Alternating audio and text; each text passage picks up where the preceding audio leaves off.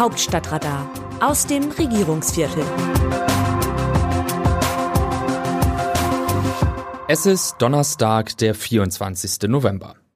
In Katar war der Kanzler zuletzt Ende September. Es war eine typische Scholz-Reise mit Speeddating in drei Ländern in nur zwei Tagen. Saudi-Arabien, Vereinigte Arabische Emirate und eben Katar.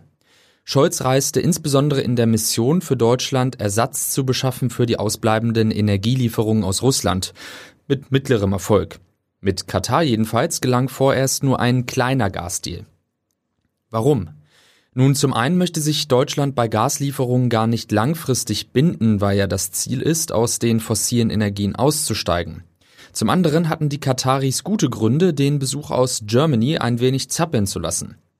Abnehmer ihrer reichhaltigen Gasvorräte haben sie genug. Gerade erst hat China einen Deal über 27 Jahre mit dem Staat abgeschlossen. Ein aus Sicht des Emirats angenehmer Geschäftspartner. Pragmatisch und fragt weder nach Menschenrechten noch nach einer Klimabilanz. Dagegen sind die Deutschen mit ihren Vorstellungen, dass man Wanderarbeiter menschenwürdig behandeln muss und ihrem offensiven Einsatz für die Rechte und die Gleichberechtigung Homosexueller aus Sicht Katars eher lästig. Die Fußball-WM spielte bei dem Kurztrip im September nur am Rande eine Rolle. Beim Pressestatement des Emirs mit dem Kanzler wurde aber deutlich, dass das Thema für Scholz unangenehm ist. Ob er überhaupt plant, zur WM nach Katar zu reisen, ließ er damals wie heute offen. Und schon damals war klar, dass nicht nur die Frage, ob eigentlich Weihnachtsmarkt und Public Viewing zusammenpassen, der Fußball-WM die Begeisterung nehmen könnte. Die Debatten um Menschenrechte, ausgebeutete Wanderarbeiter und nun aktuell um das Tragen der Solidaritätsbinde gegen Diskriminierung wegen sexueller Orientierung und gegen Rassismus verderben zumindest in Deutschland vielen Fußballfans die Stimmung. Der Kanzler selbst will die Spiele der deutschen Mannschaft zunächst einmal im Fernsehen verfolgen, wenn es seinen Terminkalender erlaubt, wie Regierungssprecher Steffen Hebestreit vergangene Woche sagte. Am Mittwoch könnte dies der Fall gewesen sein, Jedenfalls war die Generaldebatte im Bundestag zum Anstoß beendet. Nun verstehe ich nicht viel von Fußball und will mich daher nicht aus dem Fenster lehnen. Aber nach meiner vorsichtigen Einschätzung könnte es sein, dass Scholz gar nicht in die Verlegenheit kommt, über eine Reise zum Endspiel nach Katar entscheiden zu müssen. Aus dem einfachen Grund, weil es die deutsche Mannschaft nicht ins Endspiel schafft. Für den Fall, dass dies doch gelingen sollte, wäre die Entscheidung für Scholz schwierig. Seit dem Titelgewinn der deutschen Mannschaft bei der WM 1974 in Deutschland waren die Kanzler immer persönlich dabei, wenn die deutsche Mannschaft im Endspiel stand. 1974 in München beim Sieg gegen die Niederlande und 1982 in Madrid saß Helmut Schmidt auf der Tribüne. Beim Endspiel 1986 war Helmut Kohl in Mexico City dabei und abermals 1990 in Rom, als Deutschland Weltmeister wurde. 2002 flog Gerhard Schröder nach Japan für das Spiel Deutschland gegen Brasilien. Und Angela Merkel feierte 2014 sogar in Rio de Janeiro den WM-Titel mit den Spielern in der Kabine. Dass die deutsche Mannschaft in WM-Endspielen ohne Kanzler im Publikum auflief, war nur 1954 der Fall. Konrad Adenauer verpasste das Wunder von Bern. Und 1966 fehlte Ludwig Erhard, als Deutschland im Wembley-Stadion gegen England verlor. An diesem Mittwoch saß erst einmal Innenministerin Nancy Faeser auf der Tribüne und musste sich die 1 zu 2 Niederlage gegen Japan im ersten Spiel der deutschen Mannschaft ansehen. Die SPD-Politikerin trug ein ärmelloses weißes Shirt und hatte jene Binde über den Oberarm gestreift, die Manuel Neuer nach Vorgaben der FIFA und nach Einknicken des DFB nicht anlegen durfte. Immerhin setzte sie dieses Zeichen. Wahrscheinlich wäre sie besser erst gar nicht gereist. Bittere Wahrheit.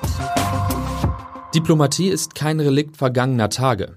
Rolf Mützenich, SPD-Fraktionschef.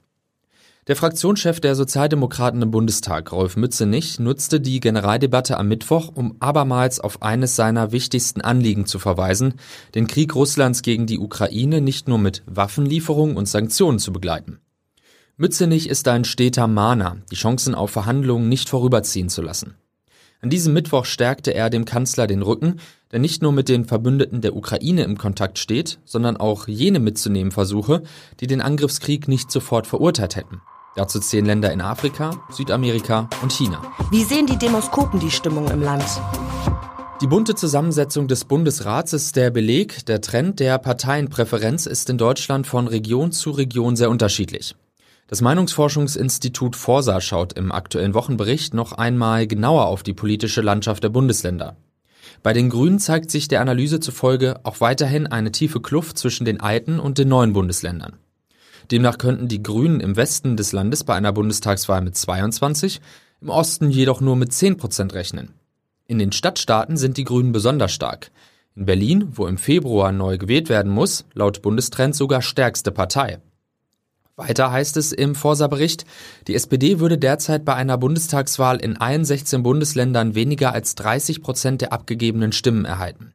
Ihren höchsten Anteil bekämen sie in Hamburg mit 27, im Saarland mit 26 und in Brandenburg mit 25 Prozent. In Bayern wären es nur 16 Prozent. Die CDU würde Forsa zufolge ihren höchsten Anteil mit 31 Prozent in Nordrhein-Westfalen, ihren niedrigsten Anteil in den beiden Stadtstaaten Hamburg und Berlin mit 16 bzw. 18 Prozent erhalten. FDP, Linke und AfD erreichen in den alten Bundesländern maximal rund 10 Prozent. Teilweise liegen sie deutlich unter diesem Wert. In den neuen Bundesländern hingegen sei die Linke, vor allem aber die AfD um ein Vielfaches stärker in der Wählerschaft verankert als in der alten Bundesrepublik, heißt es im Forsa-Bericht. So könnte die AfD derzeit in Thüringen bei einer Bundestagswahl mit mehr als 30 Prozent rechnen. Das Autorenteam dieses Newsletters meldet sich am Dienstag wieder, dann berichtet mein Kollege Markus Decker. Text Eva Quadbeck am Mikrofon Dennis Pützig.